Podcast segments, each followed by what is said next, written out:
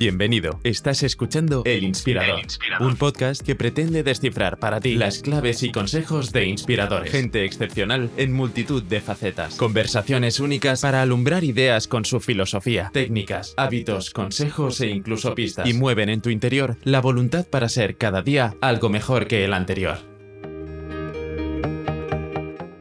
Nuestro inspirador de hoy es fascinante y al mismo tiempo difícil de clasificar. Salvador Mazip es médico. Después de investigar durante 10 años en el Hospital Mount Sinai de Nueva York, dirige desde hace 13 el grupo de investigación de los mecanismos del cáncer y envejecimiento en la Universidad de Leicester, en Reino Unido, en mitad de la campiña inglesa, como nos cuenta él. Pero es que además Salvador es un escritor y un divulgador nato. Ha escrito multitud de libros sobre biología, ética de la medicina, cáncer y envejecimiento y sobre pandemias. En 2010 publicó el libro con título Las grandes plagas modernas, en el 16 Enemigos microscópicos y recientemente Lecciones de una pandemia. Ha escrito libros infantiles, de fantasía, y acaba de publicar un libro de ciencia ficción bajo el título Janovich. Salvador nos habla de investigación médica, de filosofía y ética en la medicina, de literatura, música y también sobre coronavirus. Espero que disfrutéis tanto como yo de su conversación, su creatividad, su pasión por las artes y su cercanía.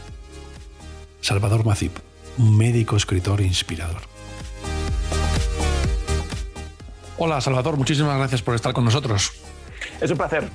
Es un honor hablar con un científico, médico, escritor, músico, cuentista. ¿Cuándo te diste cuenta de que te gustaba más la investigación que ejercer de medicina entendido como cuidar a los demás? Uh, es una buena pregunta porque yo vengo de familia de médicos. Uh, mi padre es médico, mi abuelo era médico y uh, siempre he respirado la, la, medicina en casa y siempre tuve muy claro que la medicina me interesaba mucho y que lo que a mí me preocupaba realmente era entender cómo funcionaba el cuerpo humano y por qué se ponía enfermo. Esto lo, lo tenía muy claro. Lo que no sabía es cómo lo quería hacer y esto no lo descubrí hasta que empecé la carrera.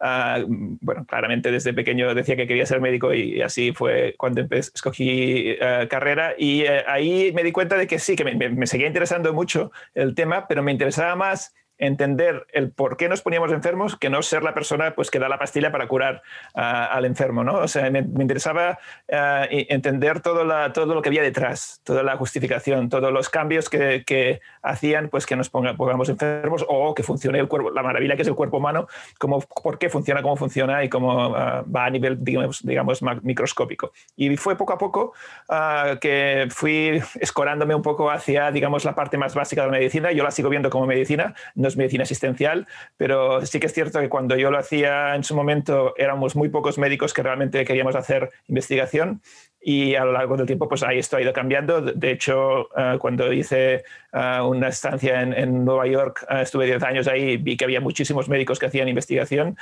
solo investigación o un porcentaje de investigación y de asistencia y yo me quedé con esto, con intentar pues contribuir mi granito de arena a encontrar soluciones a problemas como en mi caso el cáncer o el envejecimiento, que es lo que me preocupa. Mencionabas lo de Nueva York, el Hospital Montesinaí es una de las mecas de la medicina.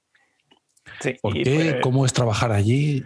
Fue fabuloso, fue realmente inesperado, uh, porque yo estudié medicina en, en, Barcelona, en el Hospital Clínico, que es uh, también un sitio de referencia en España y una universidad fantástica, me lo pasé muy bien. Hice el doctorado, el doctorado ahí, ahí mismo.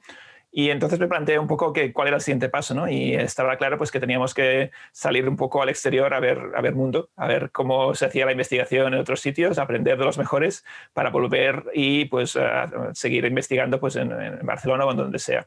Y me planteé dónde quería ir, de hecho me planteé cuál era el tema que me interesaba más y el cáncer estaba a, a, a, encima de todos, de los demás, al tope de la lista. Y fui mirando y en Nueva York había pues un científico llamado Stuart Aronson, que era, había sido el, el supervisor, también el mentor de, de, Mariano Barbacid, que es un gran científico español uh, sobre cáncer y pensé, bueno, pues ¿por qué no vamos a, llamar a la puerta y ver qué pasa? Con muy pocas expectativas de que, de que me aceptaran. Y ante mi sorpresa, ah, pues, eh, en aquella época envié seis o siete peticiones. Ah, me aceptaron, me, propusieron hacer una entrevista en tres. Una de ellas era en Mount Sinai, hospital de referencia, con un científico de referencia en una ciudad fantástica. Y estuve pues eh, dudando entre dos o tres destinos, destinos y al final sí, eh, ganó Mount Sinai y fui ahí con la idea de estar un par de años Ah, con eso de hacer un poco de currículum y volver, y me quedé 10 ah, porque realmente me lo estaba pasando muy bien. Ah, yo y mi mujer, esto fuimos los dos, pues a nivel personal la ciudad estábamos muy bien y a nivel científico era incomparable. Es un sitio donde la ciencia está al máximo, toda la costa oeste, la costa este y la costa oeste, pero la costa este especialmente de Estados Unidos es, es un polo de, de, de, investigación y de ciencia impresionante. Y claro, lo más normal era que tuviéramos pues premios Nobel cada semana haciendo conferencias eh, en algún sitio de Nueva York. Y claro, esto es impagable. Sí, todo lo que va desde Boston hasta Nueva York y, bueno, no sé si más abajo, Filadelfia, me imagino que también. Yo creo que sí, es un polo de investigación increíble. Puede que la costa oeste pues, se lleve la gloria de la tecnología o del cine y demás, pero lo que es en ingeniería y, por supuesto, en medicina es así. No me extraña que estuvieras bien. Luego te fuiste a Inglaterra y cambiaste, para mí, de, los mejores, de las mejores zonas de Inglaterra, las más bonitas que hay en Inglaterra. Precioso. Fue un cambio muy radical, porque claro, veníamos de la ciudad más loca del mundo, que es Nueva York, la ciudad que realmente no descansa nunca, que puedes hacer lo que quieras 24 horas al día, al medio de la campiña inglesa, o sea, a la, paz. Es, la campiña, efectivamente. Es la campiña auténtica. La típica película que ves de la Miss Marple de los libros de Agatha Christie pasa en estos pueblos de, aquí al lado. y estamos pues, eh, pues eh, envueltos, rodeados de, de ovejas y de caballos, y fue un cambio un poco de paradigma a nivel personal coincidió con el nacimiento de nuestro hijo, que también creo que esto fue positivo porque Nueva York es una ciudad para gente joven, no es una ciudad para viejos, ni es una ciudad para padres. Ah, de hecho, estuvimos en Nueva York algunos meses, los primeros meses de vida de, mi hijo y, fue complicado porque moverse por la ciudad con un niño, mm, bueno, hay restaurantes que no te dejan entrar, eh, ir en, metro es complicadísimo. No, no, no, parece el mejor sitio para... No es el mejor sitio.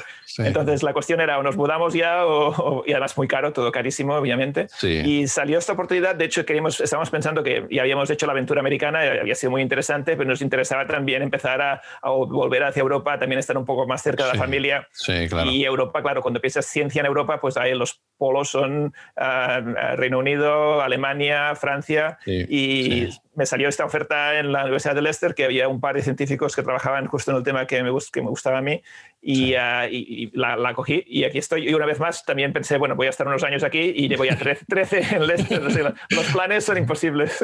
Diriges, sí, totalmente.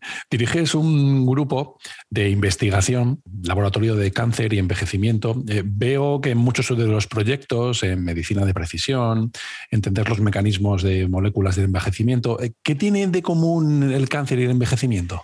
Pues más, más de lo que parece. De hecho, hay más de, uno, de un de un enlace con las dos cosas. Primero, el cáncer es una, enfermedad de, viejos, es una enfermedad de, gente mayor. En teoría, el cáncer se ve la gran mayoría, el 90% más, ah, en el último tercio de la vida. Por tanto, hay una relación entre envejecer y tener más posibilidades de tener cáncer. Ahí, hay una, una, cosa para estudiar. O sea, que el, principal, el principal factor de riesgo del cáncer es, la edad. Ah, de todos los que hay, sea, más que el tabaco, más que todo, cuando más viejo eres, más posibilidad tienes de tener cáncer. Entonces, ¿qué hay ahí? ¿Qué, hace eh, que se predisponga al cáncer? ¿Cuáles son los, procesos? ¿Por qué no hay manera de pararlo el cáncer cuando superamos una cierta, una cierta edad? ¿Qué mecanismos fallan? Esto es un tema muy interesante. Relacionarlo con el envejecimiento es muy interesante. Y para mí el concepto de envejecimiento, o sea, ¿por qué el organismo, un organismo, cualquier organismo o prácticamente todos los organismos se degradan con el tiempo eh, y van perdiendo capacidad de regenerarse, capacidad de funcionar hasta que finalmente pues, se mueren. Esto es irreversible, o sea, hasta hace muy poco pues claramente decíamos pues, que envejecer es parte de estar vivo, o sea, envejeces porque estás vivo y punto, no hay vuelta de hoja. Pero ahora ya no está tan claro, o sea, envejecemos porque hay una serie de mecanismos moleculares, celulares, genéticos que nos obligan o que hacen que nuestro tejido envejezca una vez entiendes el proceso, es un poco como cualquier otra enfermedad, como el cáncer, como cualquier cosa. Si sabes cómo funciona, puedes empezar a intentar manipularlo. ¿no? Y esto, este momento que estamos ahora del envejecimiento, muy relacionado también con todo lo que, lo que hemos aprendido en el cáncer, trasladado ahora al envejecimiento, es fascinante, porque en los últimos 10 años quizás ah, hemos acumulado una cantidad de conocimiento increíble sobre los mecanismos que hay detrás del envejecimiento y estamos empezando a jugar con ello. ¿no? Yo en mi laboratorio, por ejemplo, tengo modelos de ratones en los cuales empezamos a desconectar a algunos de los mecanismos de envejecimiento y vemos pues, que mejoran, viven más, viven más tiempo, viven mejor. Claro, esto es fascinante a nivel incluso filosófico, ¿no? de qué significa envejecer. ¿no? realmente es algo que puede separar el envejecimiento de estar vivo y hasta cierto punto ahí donde qué papel juega el cáncer, si realmente los mecanismos que nos protegen contra el cáncer aumentan el envejecimiento. Esto es una, hipótesis y unos, unos datos que, que, sabemos hace tiempo que mm, cuanto más estamos protegidos contra el cáncer, los mismos mecanismos hacen que aumenten los factores de envejecimiento. Podemos separar estas dos cosas, podemos protegernos contra el cáncer sin envejecer, ah, podemos eh, dejar de envejecer sin que suba el cáncer. Estos son, son, son temas, ah, para mí, retos intelectuales con además una implicación clínica muy evidente. Yo como sigo siendo médico eh, eh, y, tengo eh, digamos, el cerebro orientado hacia la medicina y para mí lo que me preocupa no es solo resolver el problema, sino ver si se puede aplicar para mm, tratar algún tipo de, enfermedad, en este caso el envejecimiento, mejorar el envejecimiento para ayudar a la gente. ¿no? son las dos cosas, el reto intelectual y el reto médico de mejorar la calidad de vida de la gente. Trabajar en investigación y trabajar con un fin tan profundamente filosófico como decías, tiene que molar, tiene que ser mm, inspirador, tiene que ser motivante, porque no todos los trabajos que tenemos tienen ese fin filosófico tan fuerte. Para mí es el mejor trabajo de, que existe. Yo voy cada día al trabajo, bueno, ahora no voy porque estoy en casa por la COVID, pero voy a, mi oficina cada día con la ilusión de ver qué va a pasar hoy. Eh, o sea, una de las cosas que menos me atraía de la medicina es uh, acabar en las rutinas que acaban cayendo los médicos. O sea, los médicos se especializan en un tema y ven todo el día a los pacientes de ese tema. Se convierten muy buenos y se convierten en expertos en esto y es fantástico porque pueden curar personas, pero claro, están limitados por el campo en el que están. O por el otro lado, si eres un médico generalista, como lo han sido en mi familia, pues acabas viendo el 90% de lo que ves son resfriados y cosas que no, no, son graves.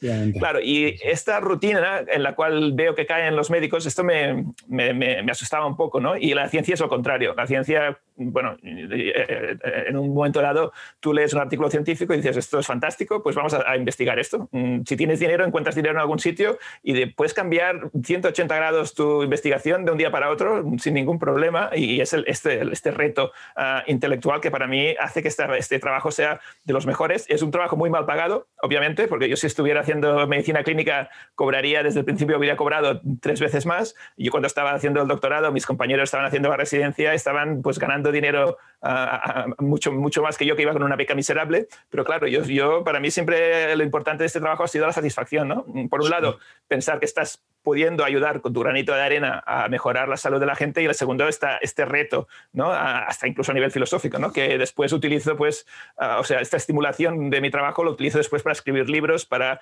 no sé, pensar en cosas más filosóficas, en, incluso en ficción a través de esto, que para mí es, es lo que me mantiene mm, en vivo. Me gusta este tipo de, de retos. Claro, no, lo entiendo. Es que el que es científico no lo hace por una motivación económica. No, en absoluto. Lo hace por, una pasión, por lo que dices tú, de descubrir algo todos los días motivante, incluso que estés años y años trabajando una hipótesis para llegar a ello. Entonces, el que es científico lo es por vocación, no lo hace con una vocación económica en absoluto. sin duda, sin duda. Ah, es, cierto también que, sin que hay que desmitificar un poco la, ciencia en ese sentido, que es verdad que todos, casi todos nos metemos en esto por, una pasión, realmente por, saber, por conocer y por ayudar pero la ciencia al final acaba siendo una actividad humana como cualquier otra y hay puñaladas traperas y hay envidias, hay guerras, hay eh, jugarretas, pero... y trabajo administrativo que hay que hacer. Un montón.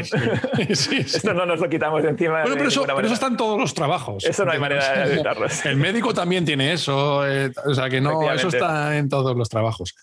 Hablabas también de filosofía. Uno de los libros que más me ha gustado de los que has escrito ha sido Los límites de la vida. Tiene una componente muy filosófica, tú lo comparas con otros libros, con otros libros de filosofía, pero planteas lo que es eh, la canía a la muerte y junto con otro de jugar a ser Dios, que este era muy interesante, porque mm, ahí planteabas todas estas opciones que decías, qué pasa si no muriéramos, cómo clonar, bebés de diseño. ¿En qué te has inspirado para escribir todos estos libros en cuanto a lo que es la ciencia, lo que es la biología? ¿En, qué te has inspirado? Para mí, y, esto creo que, es, algo que quizá no lo vemos mucho, pero para mí las humanidades y las ciencias mm, son la misma cosa, van juntas. Entonces, yo no me puedo plantear un reto científico sin pensar en el reto mm, sociológico, ético moral, filosófica que hay detrás. Y yo me estoy planteando, ¿podemos desconectar el envejecimiento? Es un reto biológico, sí, pero ¿qué impacto social tiene? ¿Qué impacto ético? ¿Qué vamos a hacer? ¿Vamos a, crear personas ah, ricas que viven 200 años mientras el resto de la población se muere de malaria por, porque no tienen ni siquiera para, para frenar los, los, mosquitos? Estos son retos ah, también logísticos, éticos, que para mí no, no, los puedo separar de, las, de, las, de, la investigación o de mis, de mis eh, intereses científicos. Entonces tengo la gran suerte que como me gusta escribir, pues tengo esta, esta válvula de escape para sacar estas inquietudes, ¿no? De, eh, casi que son libros que me salen solos, que me, siento como obligado, son cosas, son reflexiones que me hago yo mismo y, pienso, pues vamos a ponerlas en papel porque quizás así también ayuda un poco a, a, generar este debate que creo que es muy necesario a ver que la ciencia, a demostrar, intentar demostrar que la ciencia es una ciencia, la, la ciencia la investigación biomédica es una ciencia social también, que mm, tiene que estar en contacto con los problemas sociales, tiene que plantearse cuestiones éticas, tiene que plantearse cuestiones morales. Es esencial que los científicos salgamos a hablar de estos temas y que además las decisiones que tomamos, mm, hay quizá un poco la, la, tendencia de pensar que la ciencia vive aislada del mundo, ¿no? que somos pues ahí los intelectuales que estamos en nuestro riconcito, sabemos un montón de cosas y no nos relacionamos con nadie. Y esto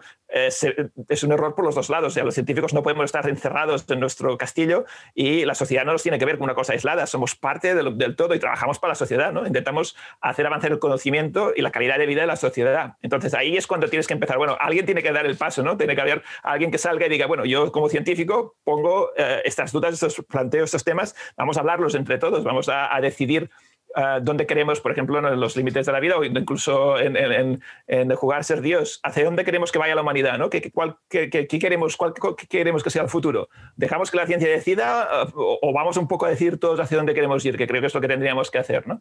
Y para eso, pues es, es muy importante esta tercera pata, digamos, de mi trabajo, que es la divulgación, que yo, yo no me veo como un divulgador, o sea, yo nunca, nunca me defino como divulgador, porque no creo que sea un divulgador, yo lo que soy es un científico que como parte de su trabajo hace divulgación, porque creo que todos los científicos, poco o mucho, tendrían que contribuir a, ese debate. Y, y por suerte, como te decía, pues a mí me gusta mucho escribir, entonces no me cuesta mucho, pues, por ejemplo, disfrazar una historia de ficción como es uh, Los límites de la vida para, para, para plantearme cosas como qué, quiere decir estar vivo, ¿no? qué es la vida ¿no? uh, y, y, qué es la muerte y qué, qué, implica una cosa y otra. Esto es, uh, para mí es un otro reto intelectual además Uh, y, y, ver si soy capaz pues, de, de, comunicar una serie de ideas que son muy complejas a personas que quizá no tienen um, un conocimiento previo sobre el tema, pero que si se los explicas van a poder participar de este debate y tienen que poder participar de este debate. La idea de que la ciencia es solo para una élite intelectual, esto es erróneo. La ciencia la puede entender todo el mundo si la explicas bien. El problema no es uh, que sea complicada la ciencia, si es que no la explicas de una manera que se entienda. Y esto es una, una de mis um, cruzadas, ha sido en los últimos 10 años, es encontrar un lenguaje, un formato que se pueda entender, que yo pueda hablar perfectamente de temas complejos como la clonación, como la manipulación genética, que hay que ser muy experto para entender qué es, pero de una manera que lo pueda, se pueda entender y la gente pueda entonces participar en este debate, si no, ¿para qué sirve? Ahora mencionaremos uno de los libros del coronavirus y a mí, yo soy un mortal de, común y a mí me ha servido muchísimo para entender lo que son las bacterias, los virus, todo lo que mencionas en el libro sobre las vacunas. Uh, por fin se ha explicado de una forma llana. Pero antes quería preguntarte, más que nada hacer una reflexión, ¿no? Porque me llama muchísimo la atención que tengas esa facilidad para escribir, porque no estamos hablando solo de plasmar lo que tú sabes como divulgación, sino además una creatividad en literatura infantil, que por cierto, literatura infantil para mí es la más difícil de escribir, por razones que podemos entender todos, ¿no? Porque hay que utilizar un lenguaje adecuado, hay que captar la atención, tienes que tener explicar conceptos adecuados, generar creatividad. ¿Cómo has generado esa creatividad y esa facilidad para escribir? Bueno, ahí tengo mucha suerte porque esto viene de fábrica. Yo siempre he tenido una imaginación hiperactiva y una capacidad de, expresarme bien, más bien mejor por escrito que, que, verbalmente. Por algún motivo eh, tengo, tengo esta suerte o esta desgracia. ¿no? Y entonces yo desde muy pequeño, o sea, antes de aprender a escribir ya dibujaba historias. O sea, yo quería contar historias. O sea, hacía tebeos, lo que sea, para contar historias y a la mínima que supe escribir, eh, escribía cuentos. Eh, y junto, así como dije, antes que, ya desde pequeño sabía que quería ser médico, desde pequeño también, desde, o sea, no me acuerdo el momento en el cual no estuviera escribiendo. Yo siempre estaba escribiendo y siempre me ha gustado escribir. Siempre he leído mucho y he escrito mucho. Era parte de mi personalidad. Y de hecho, a, medida que me, iba haciendo mayor y tenía más cosas, más, la vida más complicada, si había épocas que no podía escribir, me sentía mal. Me, encontraba como que falta algo. hay, hay, algo que no sé qué es, que no estoy haciendo. Como alguien pues, que eh, necesita ir a correr para quemar, pues, digamos, las frustraciones del día, mi, forma de quemarlas es, escribiendo. Y esto lo he ido notando y me he ido dando cuenta, dando cuenta de que la, la, escritura para mí es esencial, no, no la puedo separar. Entonces, a mí me preguntan, ¿tú eres un científico que escribe un escritor que hace ciencia? Yo soy las dos cosas. O sea, obviamente dedico mucho más tiempo al día a la ciencia, porque la ciencia requiere más tiempo y es la que me paga las facturas. Pero yo pienso como un escritor y pienso como un científico, las dos cosas a la vez. Yo necesito escribir. Ah, y, es, es, es, mi forma de comunicarme con, mejor con otras personas. Quizás mm, no soy capaz de, de dialogar ah, y tener diálogos muy largos con las personas. En cambio, sí que puedo escribir historias y comunicar esta, esta imaginación que tengo suerte de tener. Entonces, yo por ejemplo, no tengo nunca problemas para pensar historias. Siempre me sale, o sea, tengo más historias que tiempo tengo para escribirlas. Siempre tengo alguna cosa que está en marcha. Siempre escribo, estoy escribiendo siempre cuatro o cinco libros a la vez, porque también tengo la suerte o la desgracia que mi cerebro funciona así, mejor si se centra en varios proyectos a la vez. Y es una forma, para mí es parte de, mi persona en ese sentido, ¿no? o sea, no, no puedo separar la literatura, la, literatura infantil, ¿qué, ¿qué, es lo que te da? ¿Qué es lo que te atrae? Es fantástico. Yo creo que es un formato, como decías antes, dificilísimo, ah, muy complejo y con un retorno fabuloso, porque si tú consigues llegar a un niño, este niño, ah, eh, o sea, te lo has ganado ya de por vida, o sea, tienes a, consigues llegar el mensaje, a una persona que está, que es una esponja, que está absorbiendo en ese momento ah, todo lo que le estás tirando, ¿no? Y escribir para adultos está muy bien, pero para niños me gusta ir combinando, jóvenes, adultos, niños, porque cada público tiene su recompensa, ¿no? Y el, el, reto, básicamente, como te decía antes, ¿no? a mí me gustan los retos, o sea, yo cuando, cuando escribo un libro, y ya he escrito este libro, no quiero, no quiero escribir otro igual, ya lo he hecho. El siguiente va a ser diferente. Me cuesta mucho repetir fórmulas porque mm, quiero probar cosas diferentes, quiero, quiero hacer cosas que no he hecho antes. Por eso me gusta mucho trabajar con, con otras, otros escritores, en pareja o en trío. Tienes muchísimos libros escritos en colaboraciones. ¿Cómo es el proceso? ¿Cómo te organizas eh, con ellos? Claro, la gracia ahí es, es encontrar las, las, personas adecuadas, ¿no? Es un poco, ah, siempre digo que es como, como, es como tener una relación sentimental con alguien, ¿no? Tienes que encontrar una pareja que primero te lleves bien, o sea, tengas cosas en común, pero que seáis suficientemente diferentes para que no sea lo mismo, bueno, no, penséis exactamente lo mismo tengáis las mismas ideas. Y cuando haces clic con alguien y, empiezas a, tirar ideas sobre la mesa y dices, uy, esto se está convirtiendo en algo gordo y ves que llegas a sitios donde tú solo no llegarías, esto es lo que encuentro más interesante, ¿no? Con, con mis diferentes colegas, he escrito libros que solo no, hubiera escrito nunca, no, no hubiera planteado. Y entonces para mí esto es una manera de aprender a escribir. Yo cada libro que hago intento que sea diferente para también forzarme a aprender nuevas técnicas, narrativas, mm, técnicas, lo que sea. Y esto a veces solo cuesta más. Ah, y cuando tienes otro, alguien al lado que hace algo, dices, hombre, pues esto, esto no, se me había ocurrido, esto no lo he hecho nunca, vamos a probarlo. y así es como vas sumando. Y, por ejemplo, trabajar con ilustradores para libros con niños, como decíamos, estamos diciendo, esto es fascinante. O sea, tú tienes una idea y dices, hablas con el ilustrador y dices, mira, yo estoy pensando esto, ¿tú cómo lo ves? Y, ves cómo tus palabras se convierten en imágenes y dices, esto, esto es fantástico, es genial.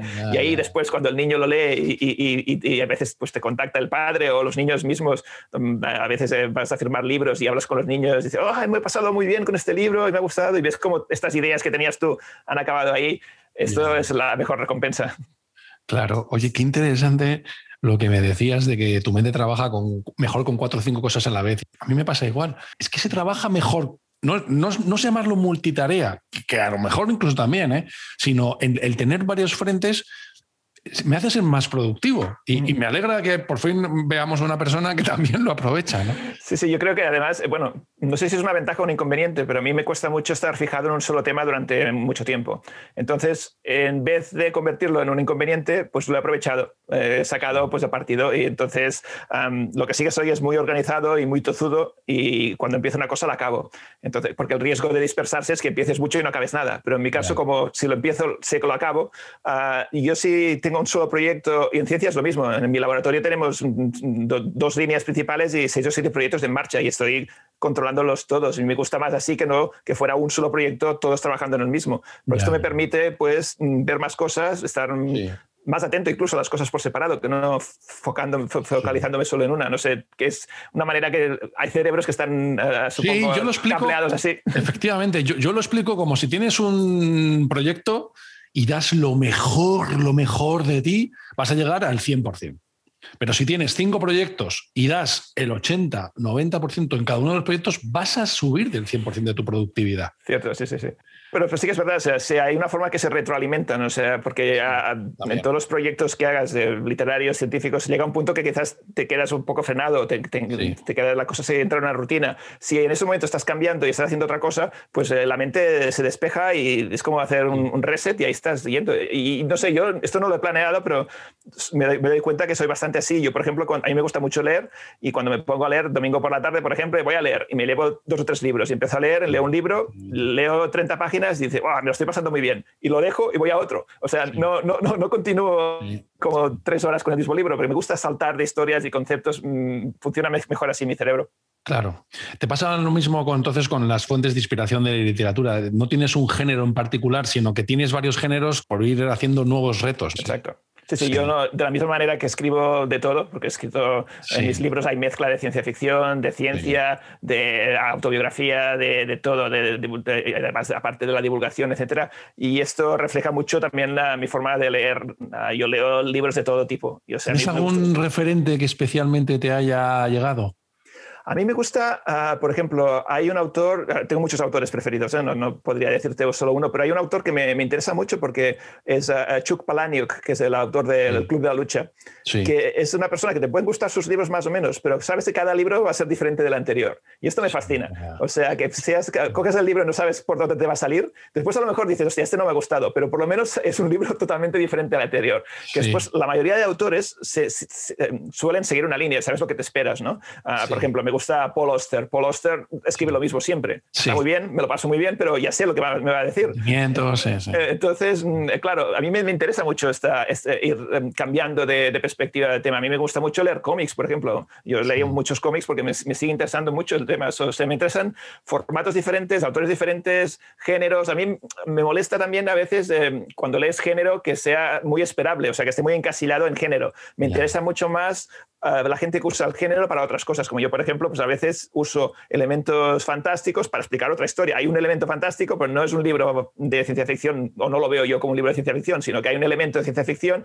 que te sirve para desencadenar una serie de cosas, porque si te encierras en el género, hay una serie de parámetros que tienes que un poco seguir por fuerza, entonces ya sabes lo que te espera, ¿no? Escribes novela negra, pues ya sabes, va a haber un crimen, va a haber una investigación, bueno, es más divertido hacer una novela normal y meterle un crimen en medio ahí que, que para cambiar un poco la historia. es un poco entiendo, te entiendo. Sí, es verdad. Sí, algo que te sorprenda, algo que no pase como las canciones, que luego te acaban sonando todas iguales. Exactamente, es la fórmula, ¿no? Sí, sí. Sí, sí, pues eh, algo que te sorprenda. En música me pasa lo mismo. Por ejemplo, a mí me gusta mucho el, rock progresivo de los años 70, porque cada canción es diferente, no sabes qué te, va a salir. No es estrofa, estribillo, estrofa, estribillo, solo. Es una canción que a lo mejor te dura 15 minutos y hay 50 cosas diferentes en medio. Esto me fascina a mí ah, también desde el punto de vista musical. Podría estar contigo hablando horas. Hemos hablado muchísimo de cómics eh, en este podcast eh, y, además con varios guionistas de cómics eh, y de novelas gráficas. te quería preguntar por el coronavirus. En el 2010 escribirte Las grandes plagas modernas. En el 16, Enemigos microscópicos. En varias partes de estos libros, también el último que has publicado en el 21, recientemente, en marzo, Elecciones de una pandemia, realmente es que es que no sé cómo coño no estábamos preparados. Tú, tú, lo has explicado, yo, yo, no me lo explico. Esta, esta es la conclusión. Esa es la conclusión del libro. ¿Por qué coño no estábamos preparados? Sí, sí. sí eh, ¿Encuentras alguna explicación a por lo que no estábamos preparados? Porque es que es que tú es que lo clavas en los libros. Eh, hemos visto que Bill Gates también en muchas conferencias y si nos ponemos a profundizar y tú en tu campo, pues seguro que tienes muchísimos ejemplos, ¿no? incluso dentro de la OMS, me imagino. Eh, ¿Por qué no estábamos preparados? Es muy buena pregunta y es muy difícil de responder, creo yo, ah, porque que, que, habría más pandemias lo sabíamos. De hecho, a ver, yo, mm, mi tema no es la virología, pero estuve hablando con muchos virólogos, es un tema que me interesa mucho, que hice mucho investigación en el 2010 y todo el mundo me decía lo mismo. O sea, sí, va a haber más pandemias seguro y seguramente serán de gripe, porque la gripe es la que más está cambiando y la que nos va a dar más problemas. Poca gente, o que quizá nadie, solo quizá algún experto podía anticipar que los coronavirus serían el, siguiente problema, pero bueno, esto es lógico, pero que, que, iba a haber problemas sí que ya te lo estaban uh, diciendo. Y um, de hecho, la OMS lo estaba diciendo, la OMS eh, em, eh, sacó este concepto de la enfermedad X, que era una manera de provocar esta respuesta, ¿no? Es decir, hay una enfermedad X que no sabemos cuál es, ni sabemos cuándo saldrá, ni sabemos qué microbio lo va a causar, pero aparecerá un momento u otro y tendríamos que prepararnos. Nadie hizo caso, porque creo yo que cuesta mucho prepararse uh, mentalmente e incluso físicamente para un problema que no sabes cuándo va a llegar. Entonces, a tú si te dicen, en 10 años va a haber un cataclismo, Perfecto, te da 10 años para te preparas perfectamente. Te dicen, va a haber una pandemia, de, vale, ¿cuándo? Bueno, no lo sé. ¿Y qué microbio va a causar? Bueno, tampoco lo sé. Claro, te dicen, bueno, pues ya cuando venga, si acaso, hablamos. Y esto es lo que ha pasado ahora. Salimos de la pandemia del 2009 diciendo, vale, ahora que hemos visto una, una pandemia que se quedó un poco porque se resolvió sola, por suerte, se resolvió bastante sola, uh, vamos a ver qué ha fallado o qué hubiera fallado si esto hubiera sido una pandemia más seria. Uh, y en aquel momento lo último que la gente quería hacer era hablar de la pandemia. Y esto fue un poco, me lo encontraba, de hecho, cuando hacía entrevistas en el 2010, que estaba justo, estábamos justo saliendo de la pandemia de gripe, y yo decía, bueno, es que tenemos que empezar a pensar la siguiente, bueno, bueno, la siguiente, a ver, oye, ya hablaremos. Ya, ya, Te lo decían los periodistas, te lo decía la gente, y lo estamos incluso viendo ahora otra vez. Estamos en medio de esta pandemia, la hemos piciado bastante desde el principio, no estábamos preparados y ahora yo saco un libro de lecciones de una pandemia y estoy diciendo, bueno, vamos a empezar a pensar en la próxima. Y si hablas con la gente, bueno, escucha, aún estamos en esta, ya veremos y ahora no, no pensemos en, en, cosas trágicas. Claro, si vamos así, no estaremos nunca preparados para la siguiente. Creo que es una, claro. una parte del problema. Claro, sí. En el último libro, como decías, en este ensayo que has publicado, es un repaso muy bueno a, todo lo antes, durante y después. Eh, hablabas de falta de preparación, de adecuadas medidas, falta de liderazgo, pero también me ha sorprendido y, estoy de acuerdo contigo en que las medidas que se tomaron al principio fueron las adecuadas. Este confinamiento tan brutal que hubo, que puede parecer desmedido, puede parecer económicamente... ¿A ti, ¿A ti, te parece fue adecuado porque no había otra para no colapsar el sistema, no? Sí, sí, sí. Y eso es un poco um, uh, irónico que en el siglo XXI que somos capaces de fabricar una vacuna en cuestión de meses y sí. hacer, uh, usar tecnologías fabulosas. Al final lo que funciona mejor son las técnicas de toda la vida, estar encerrarse en casa, yeah. que es lo que ha servido para todas las pandemias en los siglos yeah. de los siglos. ¿no? Yeah. Pero es que es así. Y uh, de momento, hasta que no tienes, hasta que no consigues desarrollar las, las, las herramientas que te permiten frenar esta pandemia, al final tienes que volver a lo, a lo, que sabes que funciona, que es evitar el contagio. Y en la, en la, primera ola estaba muy claro y el efecto estaba clarísimo. A la que nos encerramos en casa bajaron los casos en picado. Y en sí, ese momento sí. no había otra opción porque estábamos, no sabíamos qué estaba pasando. Los hospitales colapsados, la gente muriendo como moscas y, y sin tener claro, claro cuáles eran las, los mecanismos para frenar esto. Entonces, en ese momento yo creo que fue la decisión adecuada, encerrarnos, y a partir de ahí creo que es cuando empezó las cosas a, a divergir un poco sí, y ver los países que sí. lo hicieron bien y los países que lo hicieron mal. ¿no? Y ahí, por desgracia, el nuestro está en el, en, en el lado que no, no, es el lado positivo. Y ahí es donde creo que ahora teníamos que analizar esto, porque bueno, tenemos modelos diferentes y podemos analizar quién lo ha hecho bien, quién lo ha hecho mal, e intentar extraer las cosas buenas de cada, de cada modelo y obviamente buscar cómo se pueden aplicar, porque no es lo mismo, uh, no, puedes, no puedes diseñar una estrategia uh, universal que sirva para todo el mundo. O sea, lo que sirve en China no te va a servir en los países mediterráneos, que tenemos una cultura y una forma de ser sí, diferente. Sí. Lo que sirve en el norte de Europa no es lo mismo que en el sur, pero sí, sí que puedes encontrar puntos comunes, cosas que sabes seguro que no tendrías que hacer, cosas que llevamos un año de pandemia y aún seguimos tropezando con las mismas piedras, esto creo que tendríamos que um, ser capaces de reflexionar un poco y de encontrar soluciones cuanto antes mejor, incluso para esta misma pandemia que aún no se ha acabado. Tú hablas mucho de microbios, de organismos microscópicos, hablas de virus, de bacterias. Hemos tenido mucha suerte con lo que nos ha pasado de letalidad, porque si hubiera habido una letalidad infantil o una letalidad alta, esto habría sido apocalíptico. Una masacre. tenido una suerte increíble. ¿no? Sí, sí, no nos damos cuenta, ¿eh? porque ahora estamos en medio de la pandemia y lo vemos como una cosa terrible, pero esta pandemia ha sido bastante, podría haber sido mucho peor. Podría haber sido tremenda, ¿no?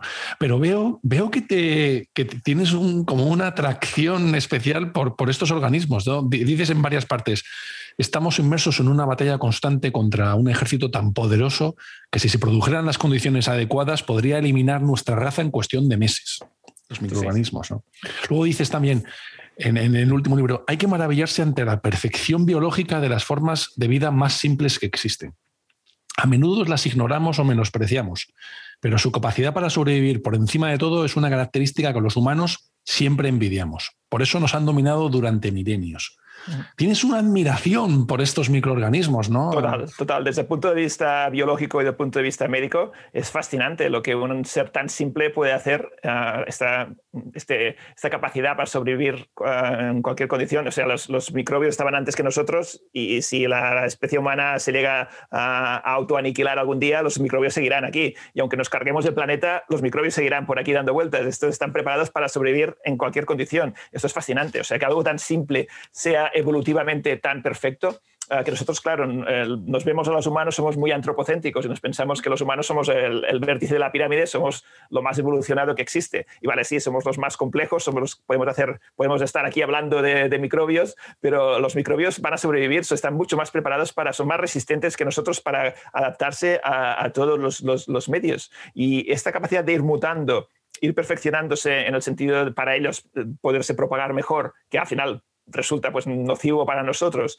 Esto creo que eh, eh, es, es, es, admirable y uh, creo que quizás no, somos, no éramos quizás hasta esta pandemia suficientemente conscientes. Yo como esto ya llevo una, tengo una relación de amor con los microbios desde hace tiempo, ya lo tenía muy, muy, muy claro, pero uh, si hablas con el ciudadano medio, si hablabas con alguien hace dos años y le eh, explicabas, bueno, claro, es que está, hay el peligro de que haya una pandemia y, o, o una, un, algo que realmente cause mucha mortalidad y la gente decía, bueno, pero estamos en el siglo XXI, ¿no? Hay antibióticos, hay vacunas, esto, ¿cómo, cómo va a pasar esto? Bueno, ya lo estamos viendo, está pasando y, y podría ser mucho peor y seguramente veremos virus mucho peores que a lo mejor no sean pandémicos, pero cosas tan terribles como el ébola, que es un virus que apareció en los años 70, es, es, fascinante, un, un, virus de esta magnitud de agresividad que tiene este virus, que es terriblemente letal, um, eh, un virus tan perfecto para mí, quizás el, el, organismo más intrigante y más fascinante que existe, que es el virus de la SIDA. El virus del SIDA es, es, es algo, eh, es un virus tan perfectamente eh, evolucionado para, para, sobrevivir. O sea, te da un periodo de incubación de años. O sea, durante estos años tú estás contagiando a todo el mundo. Si, la, si el SIDA hubiera uh, aparecido en la, en la, Edad Media, la, la, especie humana hubiera desaparecido, porque el sexo es algo que es básico en nuestra, en nuestra actividad humana. Si tú no entiendes en ese momento qué está pasando, contagias a todo el mundo y en cuestión de un par de generaciones tienes a todo el mundo frito. Y esto es realmente fascinante, que una cosa tan simple pueda uh, hacer tambalear el imperio que hemos construido los humanos, que realmente hemos conseguido pues, cambiar el ecosistema, protegernos de todos los depredadores, pero bueno, llega el momento que si hace falta aparece un microbio y nos lo envía todo a freír espárragos. O sea, sí, esto, sí. Hay, no, hay que, que, que, hay millones de, de microbios. Claro, y más que van a ver. Y la idea de que, bueno, uh, ya está, ya sabemos el, de dónde tiene que venir. No, no sabemos porque puede aparecer un microbio nuevo en cualquier momento. Una evolución. Esto está fabricado en el laboratorio, ¿no? No está fabricado en el laboratorio. La, la naturaleza es así. Los, los virus van cambiando constantemente cuando una combinación por azar resulta ser más infecciosa, ahí estás, eh, se convierte en pandémico y ahí no hace falta diseñarlo un laboratorio. Sí, yo espero que las, las, las, investigaciones en inmunidad o en vacunas nos puedan proteger en el futuro, porque tienes razón. Si el virus de SIDA hubiera aparecido en la antigüedad, pues hubiera estado. Muy, aparece en Inglaterra, pues habría quedado en Inglaterra.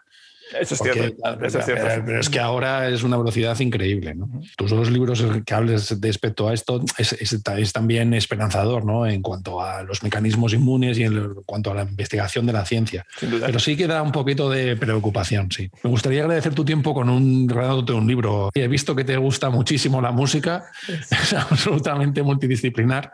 Y hace un, unos meses hablamos con Zapata Tenor. Zapata es un tenor increíble. Ha estado, bueno, pues debutó en el Met en, Nueva York. Eh, y ha escrito un libro hace unos meses precioso, Música para la Vida, From Bach tu Radiohead, que es un libro precioso, además de repasar su vida, su experiencia, está plagado de anécdotas filosóficas que le han pasado a él bellísimas. Pero habla muchísimo sobre la música, sobre los orígenes de la música, sobre varios, eh, varias etapas de la música, lo que él entiende por buena música, no solo la música clásica, sino también Radiohead. Será, un placer, me, encanta la música, no lo veis ahora, pero estoy en mi estudio de música también, que es mi estudio de trabajo, y tengo toda la pared de guitarras, eh, la batería detrás, bueno, esto es, para mí la música es una, no lo hago de forma profesional, digamos, pero sí que es una forma también de relajarme que me, me, gusta mucho. Estoy siempre escuchando música y leer sobre música me apasiona también. Y antes de despedirnos, acabas de publicar un libro, Janovich. Por lo que me decías, además es un género que te ha llevado a algo más allá. ¿Nos puedes contar algo sobre este libro? Sí, es un libro que empezó, bueno, de hecho es la segunda colaboración con Ricardo Ruiz, que un compañero eh, que hemos, eh, usamos este seudónimo de Masip Garzón, que es la mitad de nuestros apellidos, uh, para, para, que es el segundo que hacemos y a los dos nos interesan mucho los temas fantásticos. Y en este caso uh, nos planteamos, empezamos con, el reto fue, va a ser difícil hablar de, este libro sin hacer spoilers, eh, era construir toda una historia alrededor de un nombre. Teníamos el nombre Janovich, que era un nombre que Ricardo cogió prestado de un amigo, ¿no? Y era era, era, un mundo que se había imaginado este, este amigo suyo. Vamos a decir, ¿qué, ¿qué, va a pasar en este mundo? ¿Qué podemos explicar en este mundo? Y lo que hicimos es, ¿qué pasaría si la realidad de golpe empezara a cambiar? Si cosas que tú tienes como asumidas que son, funcionan así, de golpe cambiaran. Por ejemplo, no sé, los ríos van hacia un lado, pues de golpe por razo los ríos fluyen hacia el otro lado, ¿no? O las plantas se mueven, cosa que no es normal. O mm, de golpe por razo la gente pierde la visión sin ninguna explicación. Uh, qué pasa cuando te alteran la realidad a, tu alrededor. O sea, es un elemento, digamos, fantástico, pero para explicar un poco como una metáfora de lo que significa las cosas que te alteran tu zona de confort, que al final lo empezamos a escribir este libro antes de la pandemia, pero es una metáfora de la pandemia también. Al fin y al cabo hemos tenido ah, la coincidencia de que es esto lo que está pasando, que se altera nuestra realidad por un organismo microscopio que no, no vemos. En Janovis también no se sabe cuál es la causa y es una novela coral que tenemos nueve personajes que están intentando entender qué está pasando ahí y ver cómo se puede solucionar. ¿no? Y hay este elemento misterioso, fantástico en medio, y ahí empezamos pues a, hacer, digamos, yo lo veo como un puzzle, ¿no? y esto fue el reto a nivel uh, creativo, literario, de cómo construir una historia uh, con estos personajes para hacerla cuadrar, y nos pusimos, y esto es un spoiler, pero uh, creo que vale la pena explicarlo, nos pusimos la autolimitación de asignar un número a cada personaje, y explicar uh, por capítulos el orden uh, que fuera uh, determinado por el, por el número pi. Entonces tenemos el personaje 3, empieza el 3, después empieza el 1, va el 1, después el 4, después el 1, el 5, el 9. Y claro, esto eh, nos forzó a hacer una narrativa que quizá no era la que hubiéramos hecho normalmente, porque tú pues, explicas la historia de un personaje, sigues, y a veces, claro, cuando tenías eh, una secuencia de números que tenías uh, tres treses seguidos, tenías que explicar tres capítulos de ese personaje que a lo mejor no te iba bien, entonces te forzaba a cambiar toda la narrativa. O sea, fue un reto uh, literario que cuando las primeras reacciones que estamos viendo de los, de los lectores que se lo pasan muy bien, porque no sabes hacia dónde va la novela en todo el rato hasta el final, y esto es, fue muy divertido. Ya, ya, pues la leeré. Muchísimas, muchísimas gracias por tu tiempo, Salvador. Ha sido un placer hablar contigo. Muy bien, ¿eh? No me he divertido mucho, ha estado muy bien. Muy bien, hasta la próxima, gracias. Hasta la próxima.